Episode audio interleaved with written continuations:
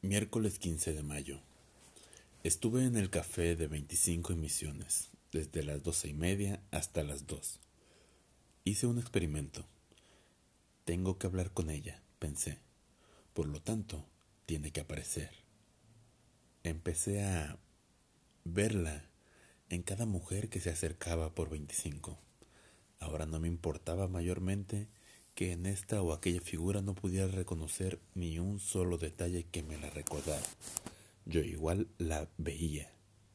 Una especie de juego mágico o idiota. Todo depende del ángulo desde el que se mire. Solo cuando la mujer se encontraba a pocos pasos, yo efectuaba un brusco retroceso mental y dejaba de verla. Sustituía la imagen deseada por la indeseable realidad hasta que, de pronto, el milagro se hizo. Una muchacha apareció en la esquina y de inmediato vi en ella a Avellaneda, la imagen de Avellaneda. Pero cuando quise efectuar el consabido retroceso, sucedió que en realidad también era Avellaneda. ¡Qué salto, Dios mío! Creí que el corazón se había instalado en mis sienes. Estaba a dos pasos junto a mi ventana. Dije, ¿qué tal? ¿Qué anda haciendo? En tono...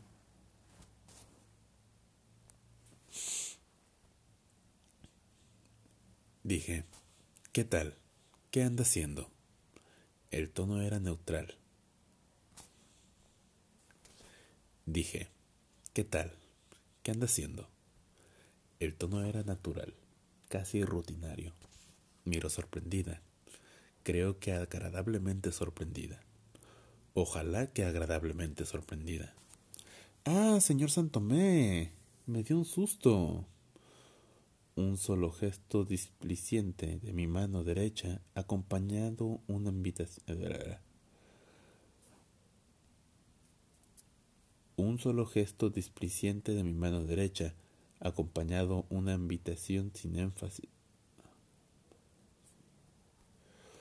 Un solo gesto displiciente de mi mano derecha, acompañando una invitación sin énfasis.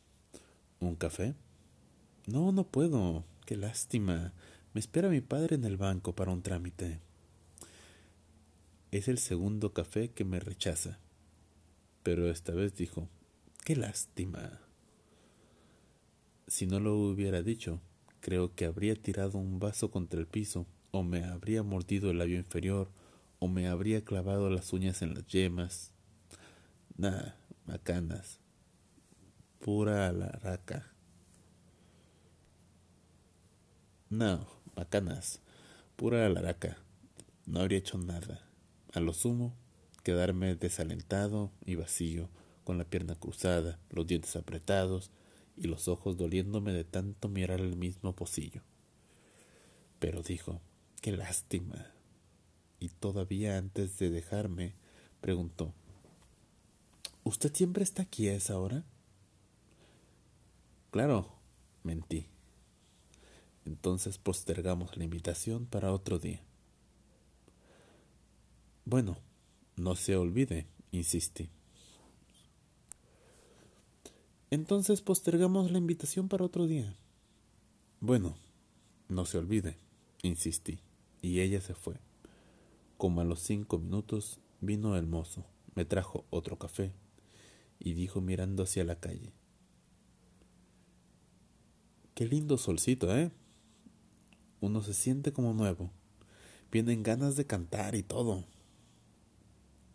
Solo entonces me oí, inconscientemente, como un viejo gramófono al que le ponen un disco y se olvidan de él. Yo había llegado sin darme cuenta a la segunda estrofa de Mi bandera.